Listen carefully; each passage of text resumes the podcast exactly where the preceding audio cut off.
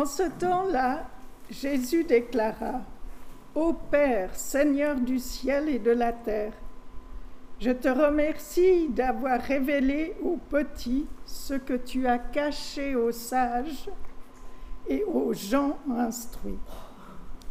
Oui, Père, il est ainsi parce qu'il t'a plu de le vouloir. Mon Père m'a remis toutes choses. Personne ne connaît le Fils si ce n'est le Père, et personne ne connaît le Père si ce n'est le Fils, et ceux à qui le Fils veut le révéler. Venez à moi, vous tous qui êtes fatigués de porter un lourd fardeau, et je vous donnerai le repos. Prenez sur vous, mon joug, et laissez-moi vous instruire car je suis doux et humble de cœur. Et vous trouverez le repos pour vous-même. Le joug que je vous donnerai est facile à porter, et le fardeau que je mettrai sur vous est léger.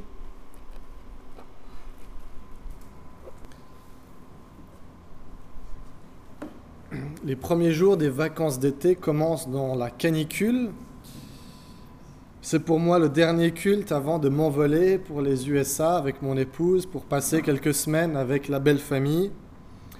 Dans un climat presque aussi chaud mais bien plus humide.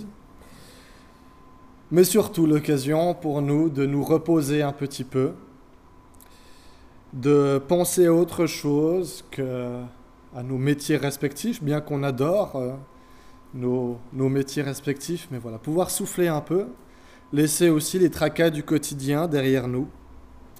Peut-être que certains d'entre vous ont aussi des plans, des projets de vacances pour cet été. Peut-être que d'autres, par contre, vous regardez avec envie ceux qui peuvent se permettre ce luxe de partir euh, sous d'autres latitudes, en Suisse ou ailleurs, pendant ces vacances. Dans la Bible, il n'est pas vraiment question de vacances. Ce n'est pas un concept dont les disciples étaient très familiers. Par contre, il est question de repos à plusieurs endroits. On peut penser dans la Genèse déjà à Dieu qui se repose le septième jour après avoir créé tout l'univers et qui nous invite d'ailleurs à faire de même. On peut penser peut-être à Jésus qui se repose, qui dort dans une barque au milieu d'une tempête et qui produit la panique chez les disciples. Et il y en a encore d'autres encore, mais c'est avec ce texte de l'évangile de Matthieu que j'avais envie de méditer ce matin. Venez à moi, vous qui êtes fatigués et chargés, et je vous donnerai du repos. Voilà un verset qui fait du bien à entendre fin juin, au moins pour moi, peut-être pour vous aussi. Mais de quoi Jésus parle-t-il exactement? De quel repos est-il question? De quelle charge aussi est-il question? De quelle fatigue Jésus nous parle-t-il? Ici, Jésus a en tête quelque chose de tout à fait différent que la fatigue physique ou même psychique. Juste avant qu'il ne nous invite à nous décharger auprès de lui dans les versets qui ont précédé, de quoi nous parle Jésus? Il nous parle de sa relation avec le Père. Personne ne connaît le Fils si ce n'est le Père. Personne non plus ne connaît le Père si ce n'est le Fils, et celui à qui le Fils veut le révéler. Ou comme le traduit Parole de vie, une autre traduction, ils prennent quelques libertés, mais je trouve qu'il y a une beauté à la manière dont ils traduisent ces versets. Personne ne connaît le Père sauf le Fils, mais le Fils veut montrer le Père à d'autres pour qu'ils le connaissent lui aussi.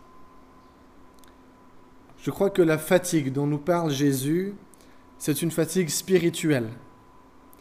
Une fatigue spirituelle qui est en lien avec notre connaissance de Dieu, ou plutôt en lien avec l'image que nous avons de lui. Il y a un front polémique qui revient encore et encore dans les évangiles, c'est entre Jésus et les pharisiens. Les pharisiens qui ont cette image d'un Dieu qui leur impose de gagner leur salut de gagner leur place dans le royaume en respectant les commandements à la lettre. Et des commandements, il y en a 613. Voilà de quoi faire une charge lourde et fatigante à porter. Et bien sûr que cette image de Dieu leur pèse, les tire vers le bas, les empêche d'avancer. Mais ce n'est pas là ce que souhaite Dieu ou le Christ, et ce n'est certainement pas comme ça que fonctionne le royaume de Dieu.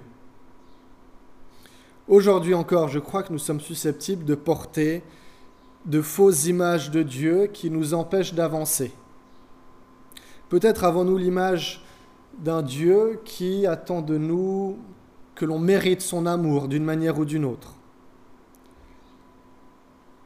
Ou alors l'image d'un Dieu injuste, sévère et méchant. Au contraire, peut-être l'image fausse d'un Dieu à la cool, qui accepte, permissif, qui laisse tout passer. Peut-être avons-nous l'image d'un Dieu qui aurait besoin de nous pour se défendre dans une société sécularisée. Ou encore l'image d'un Dieu qui, ayant perdu sa pertinence en 2019, aurait besoin de nous pour lui faire un joli plan de communication et de marketing pour être perçu de nouveau comme cool. À tout cela, à tous ces, toutes ces images tronquées, fausses que nous pouvons porter de Dieu et qui peuvent nous peser, qui peuvent nous empêcher d'avancer dans la vie, Jésus dit, venez à moi et je vous donnerai du repos. Venez à moi, venez au Fils, à celui qui connaît véritablement le Père, et je vous donnerai le repos. Prenez mon joug sur vous et recevez mes instructions. J'aimerais l'espace d'un instant que l'on pense, que l'on réfléchisse à notre entourage et au nombre de personnes que l'on connaît vraiment, véritablement. Et ces personnes que l'on connaît véritablement, mais qu'est-ce que ça nous a demandé? Pourquoi? Pourquoi est-ce qu'on connaît ces personnes si bien? Alors d'une part, je pense qu'on peut les compter sur les doigts d'une main, ces personnes. Il n'y en a pas beaucoup que l'on connaît vraiment. Ce sont probablement les conjoints, mari, épouse, les enfants, peut-être des amis d'enfance de longue date, si nous les connaissons si bien, en fin de compte, c'est parce que nous avons passé du temps, des années, des décennies avec ces personnes-là. Et pas juste un peu de temps en surface, comme on peut passer du temps avec notre collègue de bureau qui a le poste de travail à côté d'une autre et avec qui on parle juste du bon temps. Ensemble, on a traversé des épreuves, on a traversé des moments difficiles, on a aussi traversé des moments heureux de nos vies on a su se montrer vulnérable l'un envers l'autre par moments. Une connaissance qui serait uniquement intellectuelle, factuelle, elle ne suffit pas à vraiment connaître quelqu'un. Il faut que cette connaissance soit ancrée dans le vécu, dans notre expérience. Un vécu qui est commun, partagé, réciproque. Jésus nous dit, il en va de même avec Dieu si nous avons de fausses images de Dieu, et je le dis aussi pour moi-même, je vous rassure, c'est probablement parce que nous sommes restés à distance, que nous nous sommes fait une opinion de lui en nous disant j'ai rassemblé les faits, de trois statistiques, et alors on lui colle des étiquettes. C'est quelque chose d'ailleurs qu'on fait très facilement avec les autres êtres humains, n'est-ce pas? On se fait une première idée d'une personne, on a quelques faits que l'on connaît, et on lui colle des étiquettes. Et ensuite, on apprend à la connaître un peu mieux après quelques mois, quelques années, et on réalise qu'en fait, on s'était bien trompé avec ces quelques étiquettes qu'on lui avait collées. Les étiquettes dont on est aussi nous-mêmes victimes, souvent. Jésus dit alors, venez à moi, passons du temps ensemble, Passons ensemble à travers les épreuves et les joies de la vie. Prenez sur vous mon joug.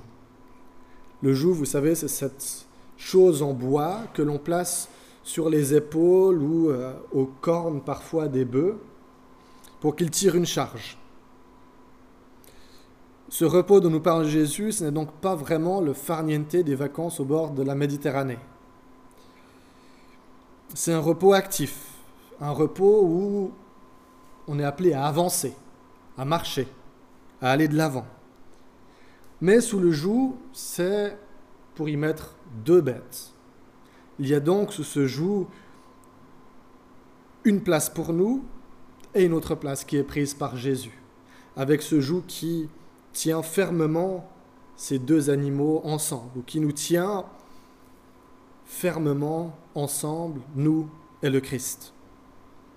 Voilà le genre de repos spirituel dont nous parle Jésus. Pas un repos spirituel qui serait vécu comme une absence de Dieu. Quand je prends des vacances du travail, eh bien, je m'éloigne du travail. Quand je prends des vacances, ce ne sont pas des vacances de Dieu, ce sont des vacances en Dieu dont il est question. Un repos spirituel où, au lieu de compter sur mes propres forces pour avancer, je trouve en la personne de Jésus-Christ celui qui vient porter avec moi, peut-être même celui qui vient porter à ma place, et qui se met à mes côtés, et ensemble, nous allons de l'avant. Alors oui, c'est l'été, c'est les vacances pour certains, ce moment de l'année où on pose, on laisse derrière nous ce qui nous pèse, ce qui nous fatigue, et où on essaye de se reposer un peu. Alors pensons aussi à nous reposer spirituellement.